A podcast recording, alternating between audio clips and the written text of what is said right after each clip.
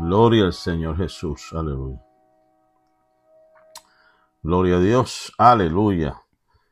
Dios bendiga, Dios bendiga en esta hora tan especial. Gloria al nombre del Señor. Nos sentimos contentos, agradecidos por esta oportunidad que el Señor nos concede nuevamente el poder estar aquí a través de este, de este medio de cibernético Gloria al nombre del Señor. Somos los pastores Ponce de León que nuevamente estamos eh, a través de las redes para traer un salmo. Gloria al nombre del Señor Jesús de edificación eh, para sus vidas. Alabado sea el nombre del Señor, esperando que usted este, sea edificado.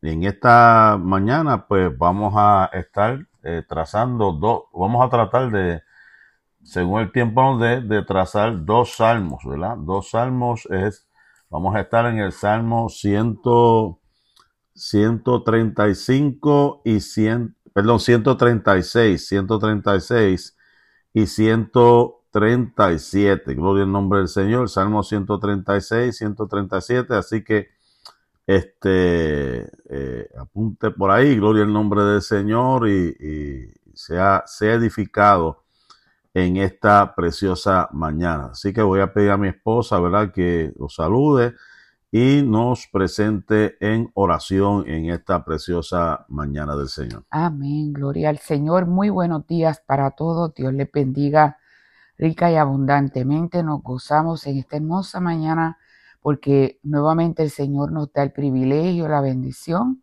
de poder compartir con ustedes la palabra del Señor específicamente el libro de los salmos. Vamos a orar para que así la palabra trascienda, ¿verdad? Y llegue a lo profundo de cada corazón en esta hermosa mañana. Señor, gracias.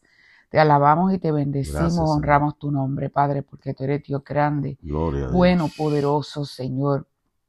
En este momento, Dios mío, Señor, nos presentamos delante de ti, Padre amado, con esta encomienda de compartir tu palabra basada en el libro de los Salmos, el Salmo 137 y el Salmo 136. te pedimos, Señor, que tú te glorifiques, oh Dios, que le des, Dios mío, a tu siervo el entendimiento y la sabiduría para la exposición de esta palabra en esta mañana.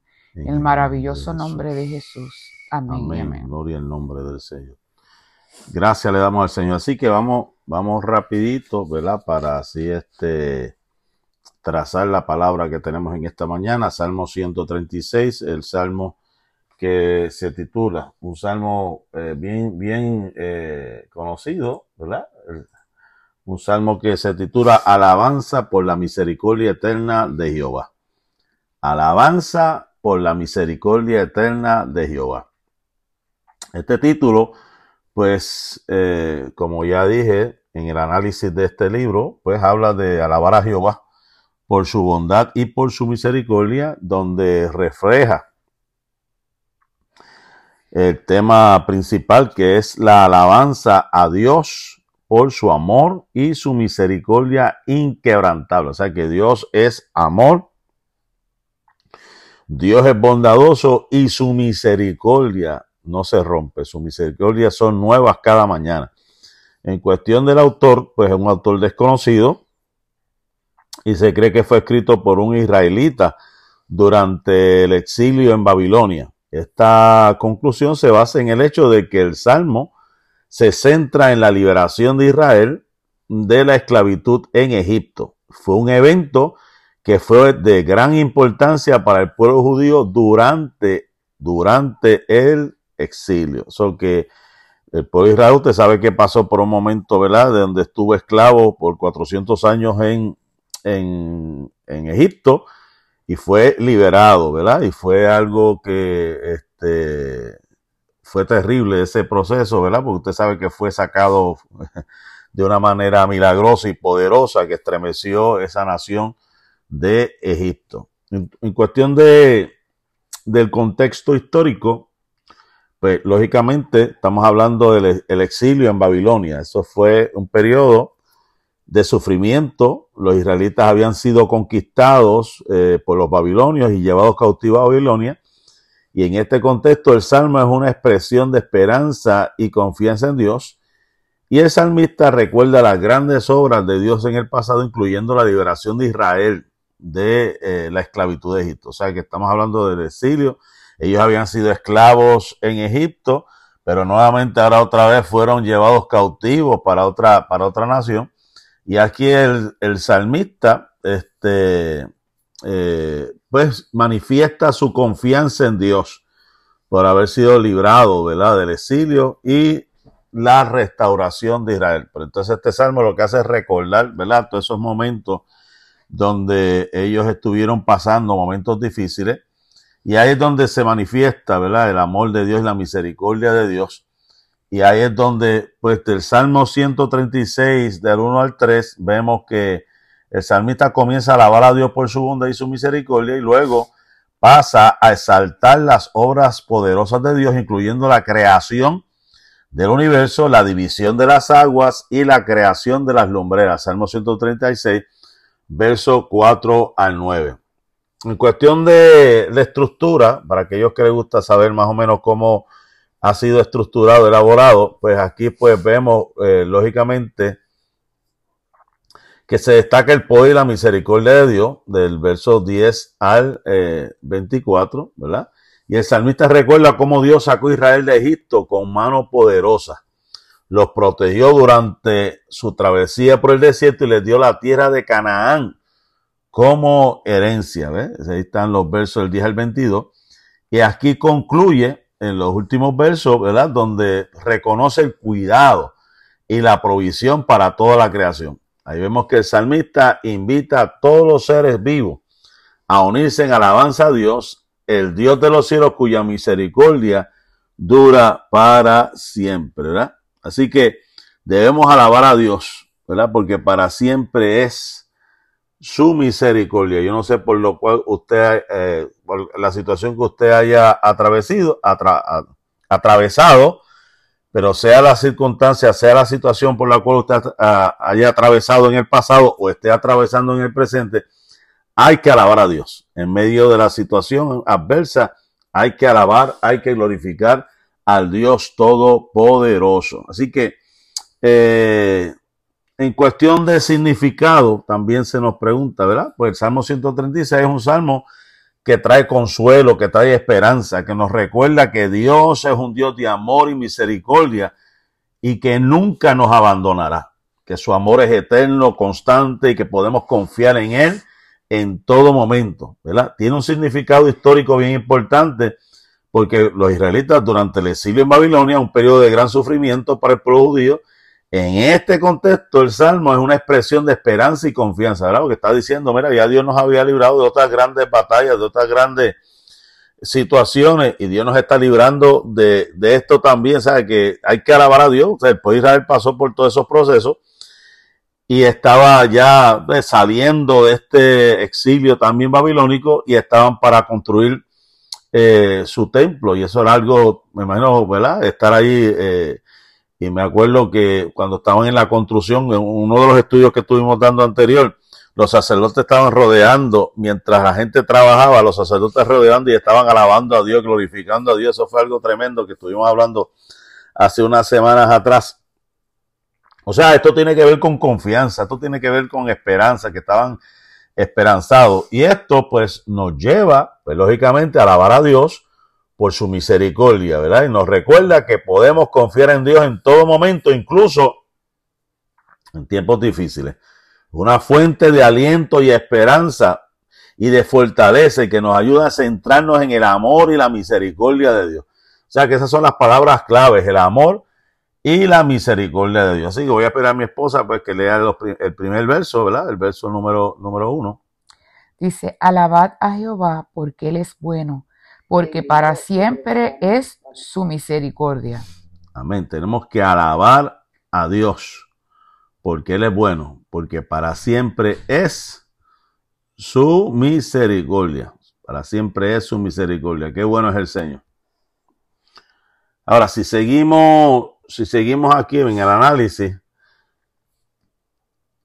Charles Spurgeon decía alabar a Jehová porque Él es bueno. O sea, damos gracias a nuestros padres, demos gracias a nuestro Padre Celestial, estamos agradecidos a nuestros benefactores, demos gracias al dador de todo bien. El dador de todo bien es nuestro Padre Celestial. ¿Por qué? Porque Él es bueno, porque para siempre es su misericordia. El próximo versículo, número 2. Alabad al Dios de los dioses, porque para siempre es su misericordia. Ahora está exaltando a nuestro Dios, ¿verdad? Por alabar, encima de otro Dios. alabar a, a Dios por encima. Y cuando dice dioses, acuérdese, ¿verdad? Que eso lo hemos enseñado con, no es que existen otras divinidades, sino que ese término dioses en letra minúscula lo que significa son líderes, lo, lo, que significa son personas prominentes en la tierra, ¿verdad? Por eso fue que Dios le dijo a Moisés, yo te he constituido un Dios para Faraón. Le está diciendo, te he puesto por encima de Faraón, porque para siempre es su misericordia. ¿Qué nos dice el verso número 3? Alabad al Señor de los señores, porque para siempre es su misericordia. O sea, dice Dios, ahora está hablando de los señores que están a cargo de los esclavos, alabar al Señor de los señores, porque para siempre es su misericordia. ¿Qué nos dice el próximo versículo? Al- verso. Al único que hace grandes maravillas, porque para siempre es su misericordia. Ahora está exaltando lo que es Dios, el único, o sea que no hay más nadie. El único que hace grandes maravillas se llama Dios, ¿verdad? Porque para siempre, ¿verdad? ahí es donde está el énfasis. Demos gracias a Dios, alabamos a Dios, está encima, por encima de los dioses, está por encima de los señores, porque Él es el único que puede hacer maravillas. Ahora vamos al próximo verso. Al que hizo los cielos con entendimiento, porque para siempre es su misericordia. ¿Ve? Ahora dice, ahora está resaltando la naturaleza, ¿verdad? Dice aquí que hizo los cielos, los hizo con sabiduría y exalta nuevamente porque para siempre es su misericordia. O sea que al que hizo los cielos con maestría, hallamos que Dios ha formado los cielos con sabiduría para declarar su gloria y mostrar las obras de sus manos. No hay quien sostenga con sus manos los planetas en sus órbitas, pues se mueven libremente en el espacio sin cambiarla, sin ser perturbados por nada en sus majestuosos círculos. ¿quién es el que sostiene el universo? ¿Quién es el que sostiene todo lo que hay dentro del universo, sino Dios? Y por eso tenemos que alabar, por eso tenemos que glorificar nuestro Señor, porque para siempre es su misericordia. Y si Él sostiene los planetas, si Él sostiene la tierra, si Él sostiene las estrellas, ¿cómo no va a sostener a nosotros? ¿Cómo no nos va a sostener? Vamos al próximo verso. Al que extendió la tierra sobre las aguas, porque para siempre su misericordia. Sigue hablando en cuestión de la naturaleza. Extendió la tierra sobre las aguas. O sea, se cree que todo era prácticamente agua, porque es más agua, ¿verdad? Y lo que hizo fue extender la tierra y le dio límites al mar. Por eso si hablamos de, de, de, proverbista, ¿verdad? De- del libro de Eclesiastés también, que es el mismo Salomón, pues habla acerca, ¿verdad? De, de, de los límites de la tierra, ¿verdad? Él le dio límites. Job decía, él está sentado sobre el círculo de la tierra. Amén. Saludamos a los hermanos que se están eh, conectando en esta mañana. Hermana Joana, vi por ahí a nuestra hermana eh, Dalia, Mimi, gloria en nombre del Señor y a todos los hermanitos, gloria al Señor que están por aquí, aquí en esta eh, transmisión mañanera. Yo, Mayra. Hermana Yomaira, sí. En el Salmo 136, Salmo 137. Estamos aquí, gloria al Señor, como ella, ya estamos casi por terminar todos los, salmos, ¿verdad? Pero en estos momentos estamos en el Salmo 136. Vamos a leer la hora del 7 al 9. Al que hizo las grandes lumbreras, porque para siempre su misericordia. El sol para, señore, que señorease en el día, porque para siempre es su misericordia. La luna y las estrellas, para que señoreasen en la noche, porque para siempre es su misericordia. Ve- vemos ahora de la tierra, ahora pasa a las lumbreras. Es como un recuento del Génesis. Pero en Génesis primero son las lumbreras. Pero aquí le está recordando, está diciendo pues la tierra, las aguas. Ahora está diciendo las grandes lumbreras, que eso incluye el sol y la luna. Y sigue enfatizando, todo lo ha hecho por su gran misericordia, porque para siempre es su misericordia. Y entonces está recalcando y diciendo que el sol, para que se señoree del día, lo mismo que dice en Génesis, porque para siempre es su misericordia. La luna y las estrellas para que se enseñoreen. En la noche en la noche, porque para siempre su misericordia. O sea, que hay un énfasis, ¿verdad? Porque la misericordia de Dios lo hizo de esa manera. El sol es el Señor del día. Fíjate, un detalle bien peculiar es que comienza de como que de lo general a lo particular, porque primero, ¿verdad? En el verso 4 dice, al único que hace grandes maravillas y, y sigue poco a poco desglosando cada parte habla de los cielos, de la tierra y ahora está dirigido hacia las grandes lumbreras y luego a la luna y las estrellas. Yo te bendigo, Joshua, también está por ahí. Amén. Bien importante lo que dice la pastora en cuestión del el orden, cómo establece las cosas, ¿verdad? Cómo el salmista está escribiendo. Al que hizo las grandes lumbreras, el salmista está haciendo un cántico para la gente común. ¿Por qué? Porque era algo que ellos conocían, algo que ellos estaban viendo todo el día, para la gente común, no para los sabios. Y así canta el sol y a la luna que aparecen ante nosotros como las grandes lumbres. O sea, era algo típico que ellos pues, este, conocían de ese entonces porque para siempre, sigue repitiendo, para siempre su misericordia. O sea, los guías e iluminadores nocturnos de los hombres en tierra y mar no son para un periodo determinado, sino que son para siempre, porque el sol siempre, desde que se creó, siempre ha salido para el mismo tiempo, siempre ha estado la tierra rodeando, ¿verdad? Este, al Sol en su, en su movimiento de traslación, ¿verdad? Esa de que el Sol siempre ha estado ahí, la Luna siempre ha estado ahí, porque eso lo creó Dios desde un principio. Y eso era para siempre. Entonces, brillaron sobre Adán y brillaron sobre nosotros. Así pues, son una garantía de la gracia sin fin. O sea, que ese sol que brilló en el tiempo de la creación es el mismo sol que está brillando en el tiempo presente, la misma luna las estrellas que han estado ahí, que Dios tuvo misericordia de ellos, también tiene misericordia de nosotros. Vamos al verso número 10, a ver lo que nos recuerda el, salmista. Al que hirió a Egipto en sus primogénitos, porque para siempre es su misericordia. Al que hirió. Bendiga a mi madre que también está por ahí, Carmen Cintrón. Estamos aquí en el Salmo 136.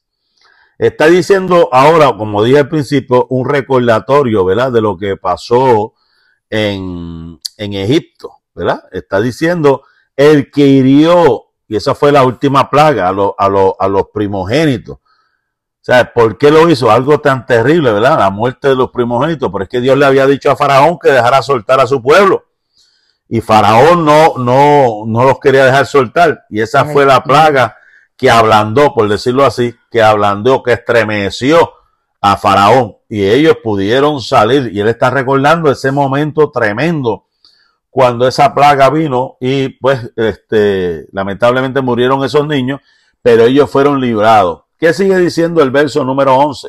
Al que sacó a Israel de medio de ellos porque para siempre es su misericordia. La misericordia de Dios tan grande, tan perpetua, está diciendo, mira, murieron aquellos niños y en medio de ellos, porque esas plagas, eso fue algo terrible, y, lo, y te acuerdas. Y no solo los niños, los primogénitos de todo, porque aún de los animales, ¿sabes? De todo. De todo. Lo, lo tremendo era que mientras pasaban las plagas en Israel, en Egipto. Perdón, en, en Egipto, Israel estaba seguro. O sea, mientras estaba la oscuridad afuera, ellos tenían luz.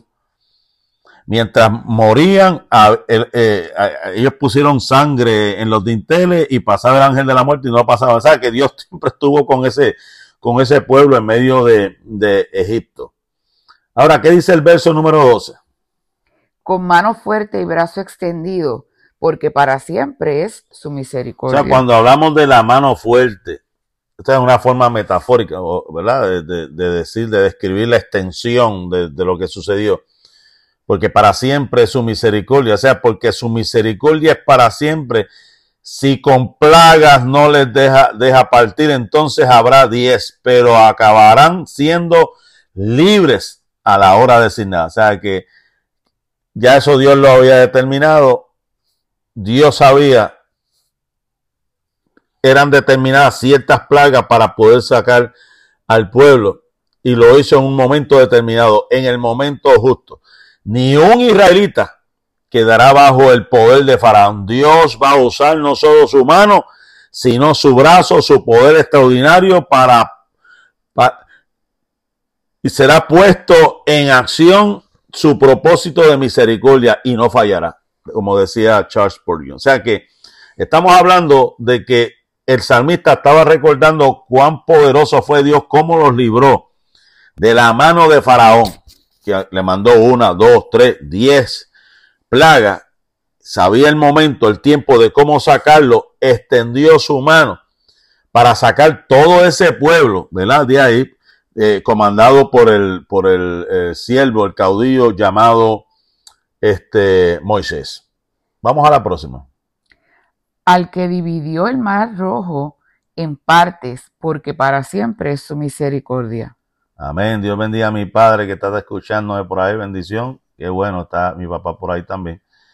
Gloria al Señor. Qué tremendo. estamos aquí en el Salmo 136, verso del 13 al 15. Del 13 al 15 e hizo pasar a Israel por en medio de él, porque para siempre es su misericordia, y arrojó a Faraón y a su ejército en el mar rojo, porque para siempre es su misericordia. Él hace que las aguas del mar permanezcan en un sitio. Y puede también hacer que se separen, decía este comentarista. Él puede hacer precisamente lo que quiera y hará lo que sea necesario para librar su pueblo. Él dividió el mar rojo en partes, porque para siempre es su misericordia. E hizo pasar por a Israel por el medio. Hay otros que opinan que eso fue todo en un montón, que se pasó por, eh, por un lado. Hay otros que pues tienen opiniones que dicen que eso fue en un tramo como pequeño, sea lo que sea, el milagro fue grande. El viento sopló, fueron divididos las aguas y lo más milagroso es que los caballos y los que perseguían al pueblo murieron en aquel momento. Ayer leía yo precisamente este, un comentario que me llamó la atención y era que decía que, que Dios no hizo un puente para que el pueblo pasara. Exacto. sino que manifestó su gloria y su poder de una manera tan tremenda que dividió el mar para que entonces ellos pudieran pasar en seco. O sea, no hizo un puente, los hizo atravesar. O sea, que ellos vieron, yo me imagino a los lados, mirando a los lados. Mira, para allá esos peces aguantando ahí. y la, y la, las especies que quedan, los corales, las rocas, lo que sea. Porque la Biblia dice que se formaron como, prácticamente eran como dos muros de agua a ambos lados. Tremendo. Hizo pasar por en medio, no por los lados, por en medio. Y por eso dice, para siempre es su misericordia. Y el verso 15 nos decía que sacudió al faraón. Esto me llama la atención porque pues, Salomón representa al enemigo. Salomón representa, puede representar a Satanás. Faraón. ¿Perdón? Faraón. ¿Qué dice? Salomón. en la mañana, déjame estoy tomando café, dije Salomón es faraón. faraón representa al adversario, faraón representa todo lo malo. Y dice aquí que él sacudió al, a faraón, sacudió a faraón. Y al ejército. Eh, esto me acuerda el, el pasaje de aquellos leprosos que fueron al campamento sirio, que, mm. que se escondieron allá y cuando ellos llegaron allá, espérate, esto, esto está aquí, los botines, aquí no hay nadie. Y era que antes de ellos llegar allí, Dios había estremecido el campamento sirio, lo había estremecido. Y de la misma forma, Dios estremece a nuestros enemigos. Cuando estamos en la voluntad de Dios, aunque el enemigo se levante, Dios estremecerá al enemigo. ¿Por qué? porque para siempre es su misericordia. Vamos para el próximo verso, verso 16. Al que pastoreó a su pueblo por el desierto, porque para siempre es su misericordia. Te bendiga, Dirsa Cintrón también está por ahí, qué bueno. Estamos aquí en el Salmo 136, ya estamos en el verso número 16. Al que pastoreó a su pueblo por el desierto. ¿Qué quiere decir pastorear? Cuidar, ¿verdad? Eh, sabemos que la ropa de ellos no se desgastó, las sandalias de ellos tampoco se desmejoraron. Sabemos que le dio maná, sabemos que le dio las codornices, sabemos que le dio agua. Los protegió del calor, porque dice la Biblia que durante el día era una columna de nube y por la noche alumbró su camino como una columna de nube. Los, pastoreó, cuidó de ellos. Y yo me imagino de los depredadores también, porque y de las enfermedades. Enfermedades, ¿verdad? Eso era algo tremendo. O sea, si nos podemos analizar todas las cosas que esa gente fue, fueron, ¿verdad? Cuidadas. Wow, eso fue algo. Y con todo eso hubo gente que murmuraba, hubo gente, ¿verdad? Que, Dios los mató ahí en el desierto. Que tuvo que matarlo. Al que pastoreó a su pueblo por el desierto, los tratos de Dios son misteriosos, pero han de ser rectos simplemente porque son suyos. ¿Qué multitud de misericordias hay comprendidas en el hecho de conducir una multitud tan inmensa por una región en la que no hay provisiones ni por un solo caminante. Lo decía también Spurgeon. Y yo me pongo a pensar porque la Biblia dice que eh, eh, o sea, Dios, Dios no los dejó que se fueran por el camino más corto, que era supuestamente era dos semanas llegar a, Canaán. Dios los hizo que corrieran toda la costa. 40 años. Ellos dieron vueltas en diferentes lugares, dieron vueltas pero Dios lo hizo para que ellos aprendieran a depender de Él, a confiar en Él, porque dice la Biblia que eh, si ellos se metían por ese trecho, podía ser que encontrasen gigantes, tuvieran miedo y regresaran, pero Dios lo hizo meterse por toda la costa y esa multitud fue dirigida, se cree que fue más de un millón de personas que estaban en el desierto, Dios los cuidó, Dios los guardó. El próximo verso. Al que hirió grandes reyes porque para siempre es su misericordia. O sea, no solamente eso, sino que también le dio la victoria sobre aquellos que querían atacar su pueblo, porque ellos estaban a merced de otras naciones. Ellos estaban a merced de otras naciones y Dios le dio la victoria. Cuando llegaron, por ejemplo, vamos a ver el caso de el verso número 18, que dice, y mató reyes poderosos porque para siempre, o sea que Dios estuvo con ellos. Y uno de los versos que tuvimos, creo que en los salmos anteriores, era que el ángel de Jehová estaba con ellos. Y se cree que era Cristo mismo, la teofanía, que tenía, peleaba por ellos, sus batallas, él peleaba por su pueblo. Alabado sea el nombre del Señor. Y aquí menciona uno de los reyes, el próximo verso, esperar que mi esposa lo lea. A Seón, rey amorreo, porque para siempre es su misericordia. Aquí hay algunos datos, ¿verdad? Específicos. Habla de Seón, que se cree que era un rey amorreo que vivía en el siglo VIII antes de Cristo. Su reino se extendía desde el río Arnón hasta el río Jaboc.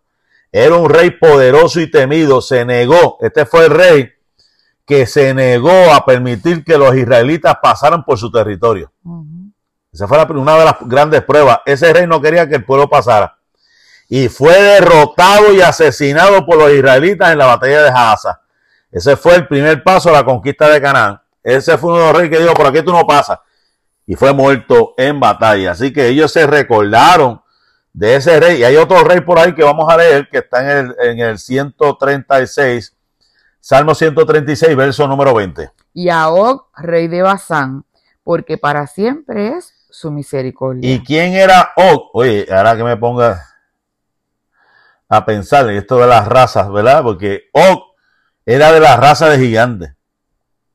que estaban, la Biblia habla de una raza de, de, gigantes. Los de Anak. Los de Anak. Y este era también de una raza gigante y fue derrotado por un pigmeo cuando entró en la lucha contra Dios de Israel. El pueblo de Israel fue llamado a combatir contra él, pero fue Dios quien ganó la victoria. O sea que no importando, ¿verdad? Los que se opongan a cruzar o los gigantes, porque esto es una enseñanza tremenda, los que se opongan a que tú cruces y los gigantes que vengan, Dios los ha de derrotar. Jehová peleará por vosotros y vosotros estaréis tranquilos. Aleluya. ¿Qué dice el verso número 21?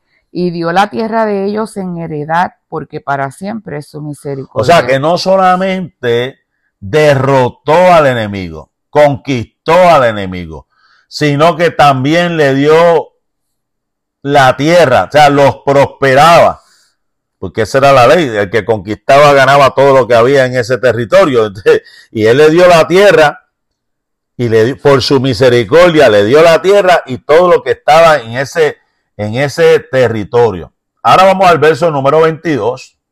En heredad a Israel su siervo, porque para siempre es su misericordia. O sea que conquistaron, según el verso 21, y también heredaron, vuelvo y repito, heredaron. ¿Pero por qué heredaron? Conquistaron y heredaron. Pues Dios le había dado una promesa a un hombre llamado Abraham. O sea, Dios le había dado una promesa a sus siervos, a Isaac a Jacob. Y Dios le dijo, mira, te voy a bendecir y serás de bendición.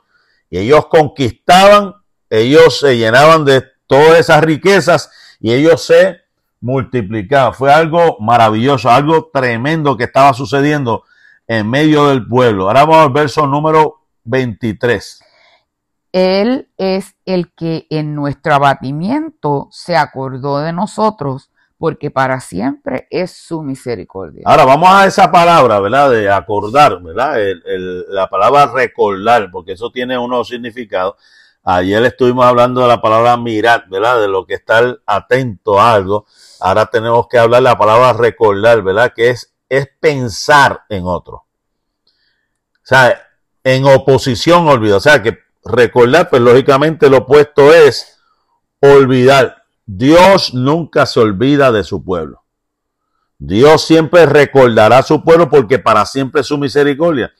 Pero el hecho de que otros no tengan en su memoria, el, hecho de que otros nos tengan en su memoria no significa que haya de resultar ningún beneficio para nosotros. O tú puedes ser que te recuerdes de mí en un momento dado, puede ser que alguna persona se recuerde de mí en un momento dado, pero eso no quiere decir que eso es un beneficio. O sea, ok, te recordaste. Pero no podemos estar en, la memoria de Dios sin que ello sea un beneficio para nosotros. O sea, yo puedo estar en la memoria de una persona. Es más, la, Biblia establece en Eclesiastes que la, memoria de los muertos, ¿verdad? Este, se olvida. O sea, que nadie se... La gente muere y hay gente que ni se acuerda de, de ello. Pero estar en la memoria de Dios, lo que significa que Él va a estar presente en todo tiempo para bendecir su pueblo, porque para siempre es su misericordia.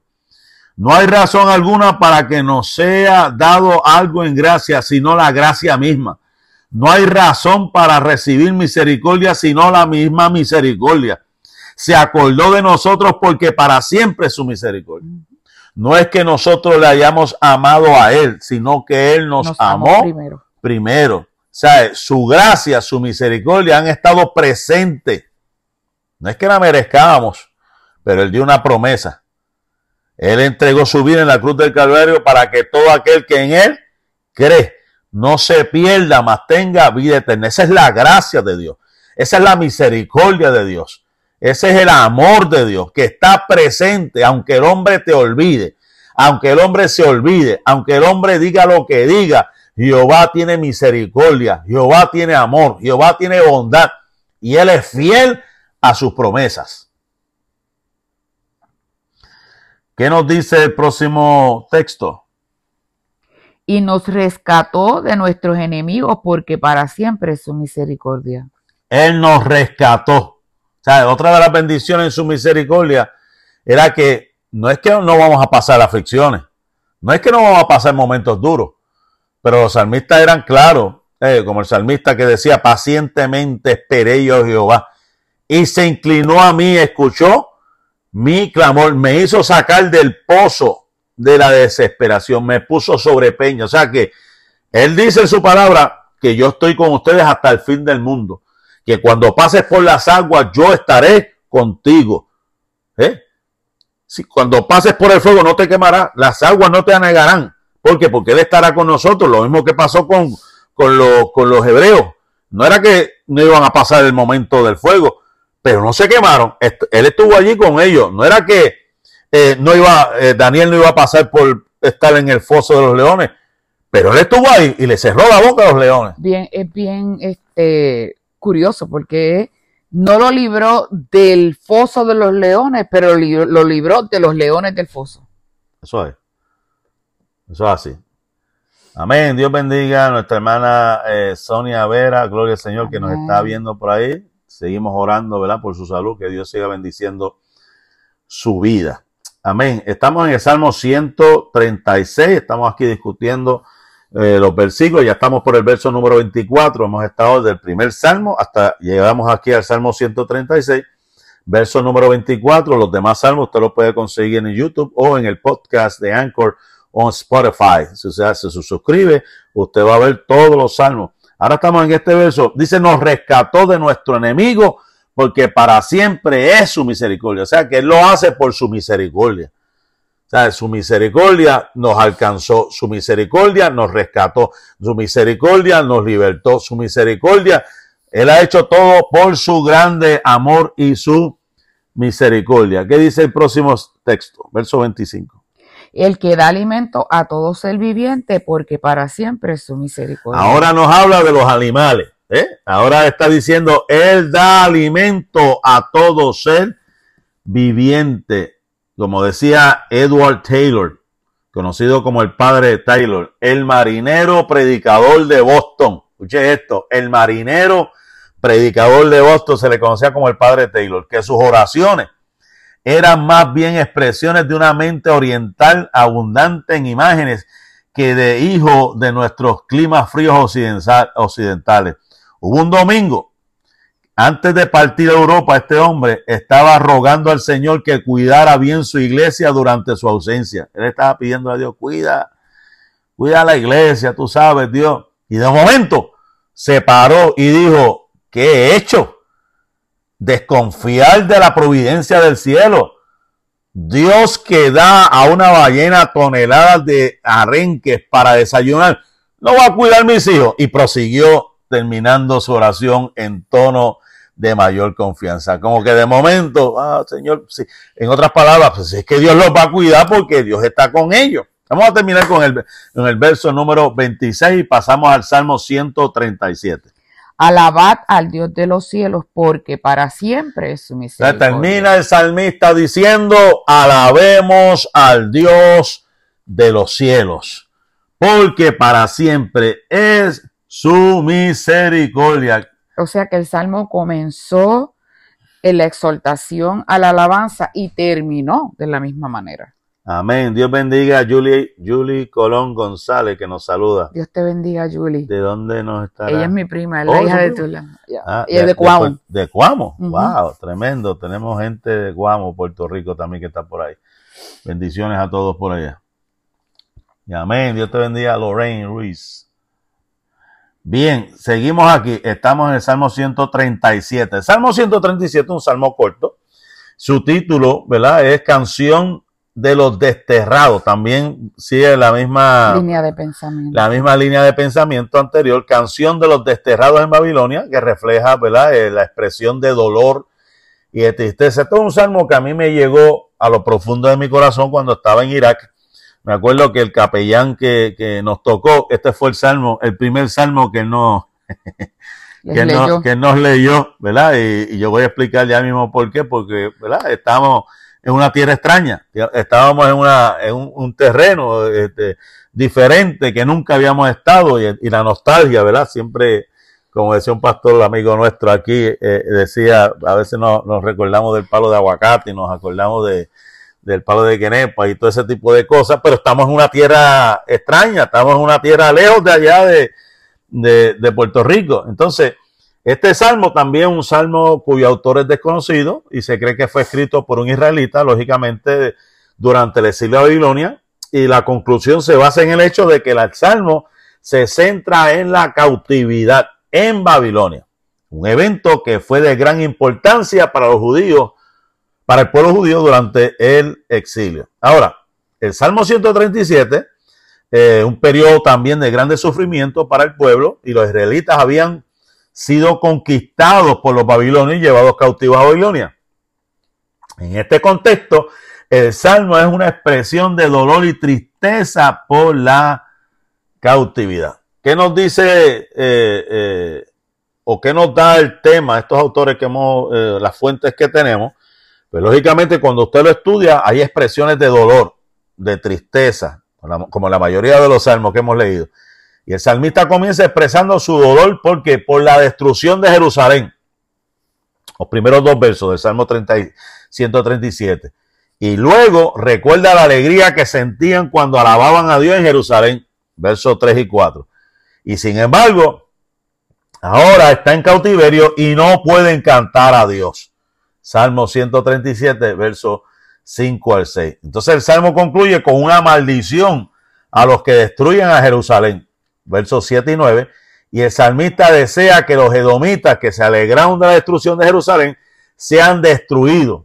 Ese fue el deseo, el pensamiento del salmista en ese momento. En cuestión de la, el análisis literario, encontramos que hay un formato repetitivo. El salmista comienza cada versículo con la frase junto a los ríos de Babilonia, seguida de una expresión de dolor o tristeza, y este formato repetitivo ayuda a enfatizar el tema principal del Salmo, que es la expresión de dolor por la cautividad. Y aquí utiliza variedad de recursos literarios para un efecto dramático. Por ejemplo, el salmista usa eh, la personificación al hablar de los ríos de Babilonia como testigos de su dolor.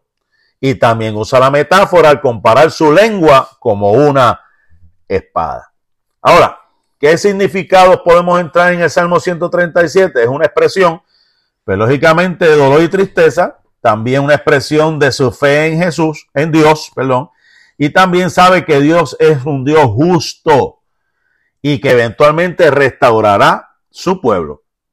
Aquí vemos varias aplicaciones, ¿verdad? Pues lógicamente que Dios es nuestra fuente de aliento, nuestra fortaleza y nos va a ayudar a centrarnos en nuestra fe y podemos llegar a conclusiones, ¿verdad? Que aunque estemos en dolor y tristeza, tenemos que seguir confiando en Dios. Tenemos que mantener nuestra fe viva también. Esto es parecido eh, prácticamente al salmo anterior. Vamos a leer entonces los primeros, eh, los primeros eh, tres salmos. Tres versos. perdón, tres versos.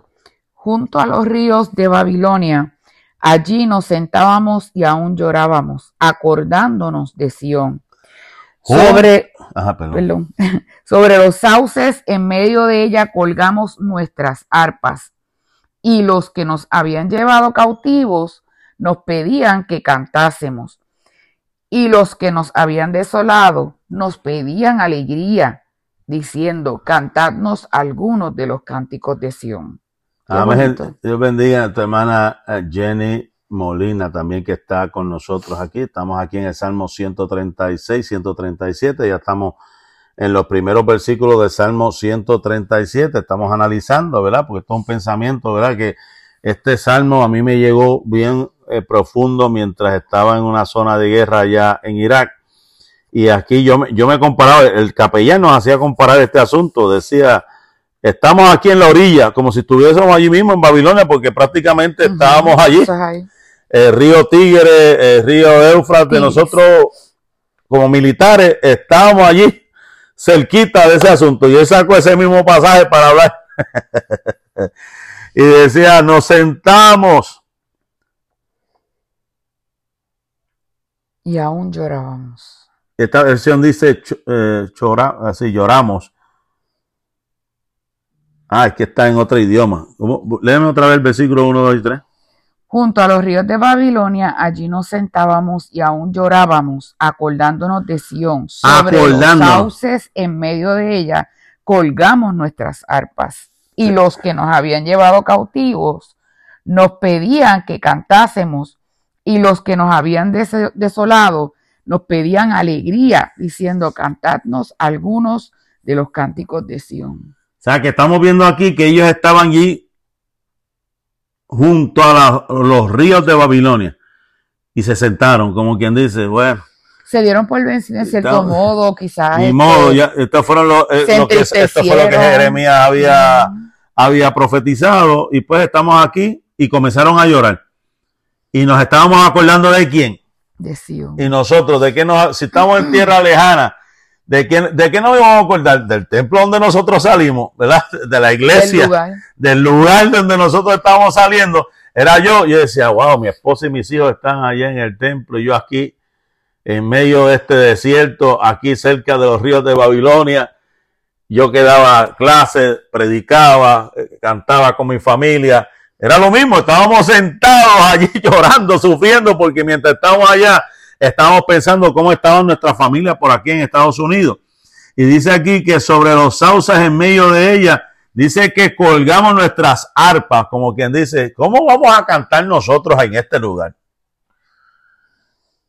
Y dice aquí que los que nos habían llevado cautivos nos pedían que cantáramos. La misma gente decía, póngase a cantar por lo menos, póngase alegre.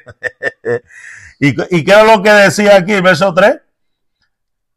Y, nos, ah, y los que nos habían desolado nos pedían alegría, diciendo, cantadnos alguno de los No cánticos. sé si era una Señor". burla, porque se puede Se pretender. puede, se puede, interpretar. se puede interpretar como una burla. Póngase a cantar ahora. Los sacamos de allá de su, de, de donde estaban, ustedes que cantaban. Eso es como Satanás diciéndole, ahora, ahora en medio de la prueba, ponte a alabar a Dios.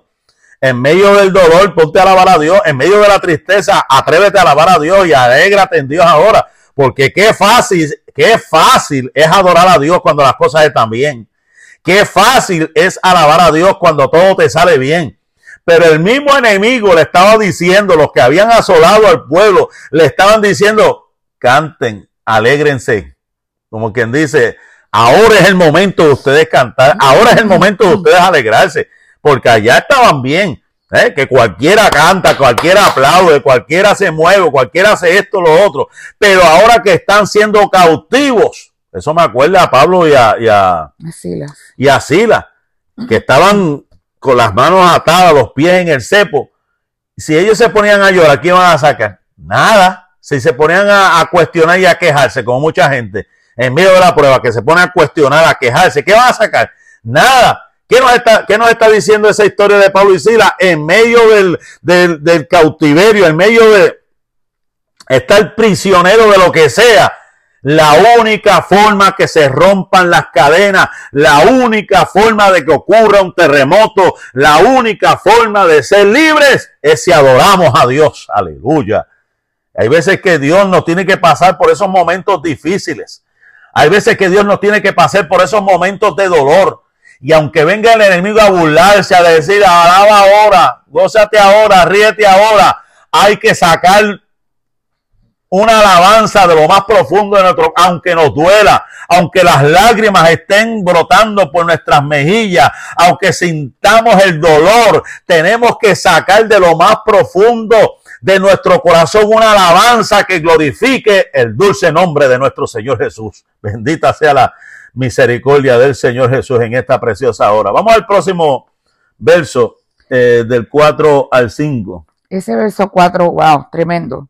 ¿Cómo cantaremos cántico de Jehová en tierra de extraños?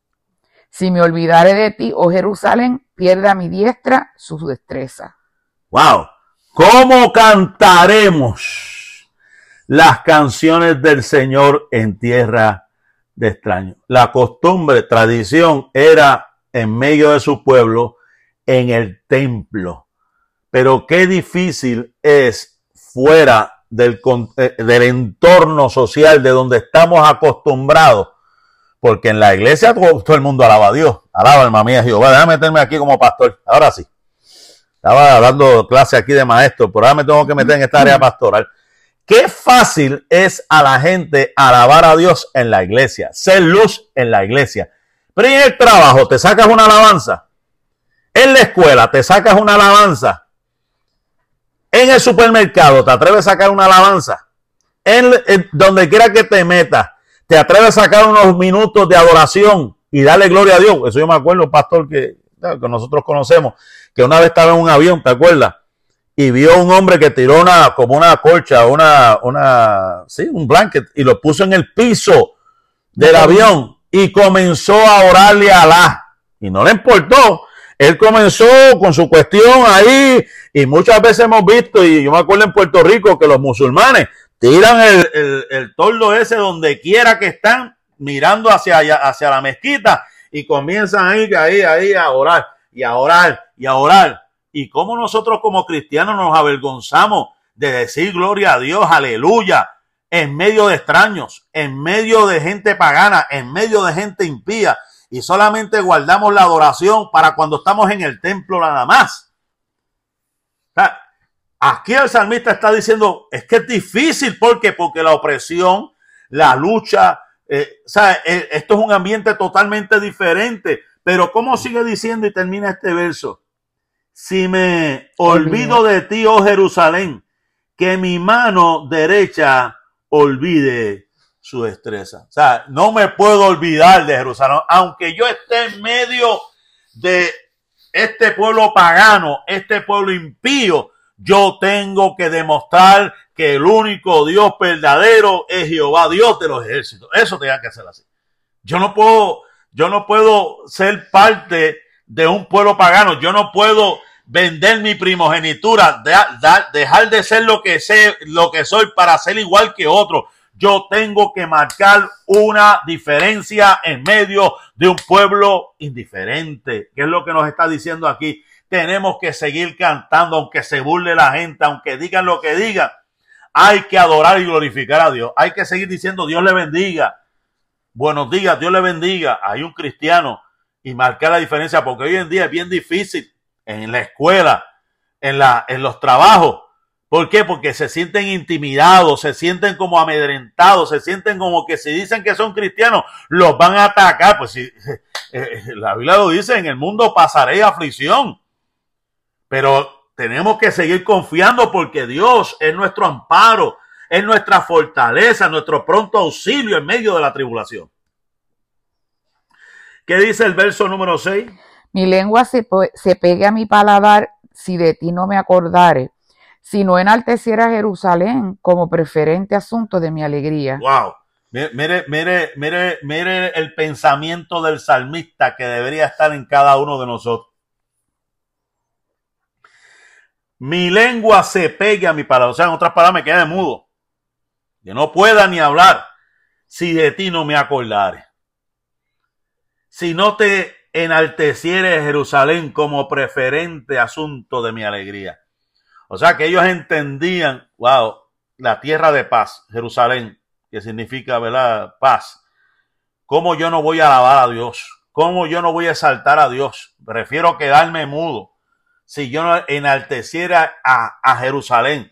Jerusalén, la ciudad amada, los israelitas amaban, aman esa ciudad y entendían, ¿verdad? Y ellos decían, mira, yo prefiero estar mudo, no decir nada. ¿Cómo yo me voy a olvidar de lo que Dios hizo por mí?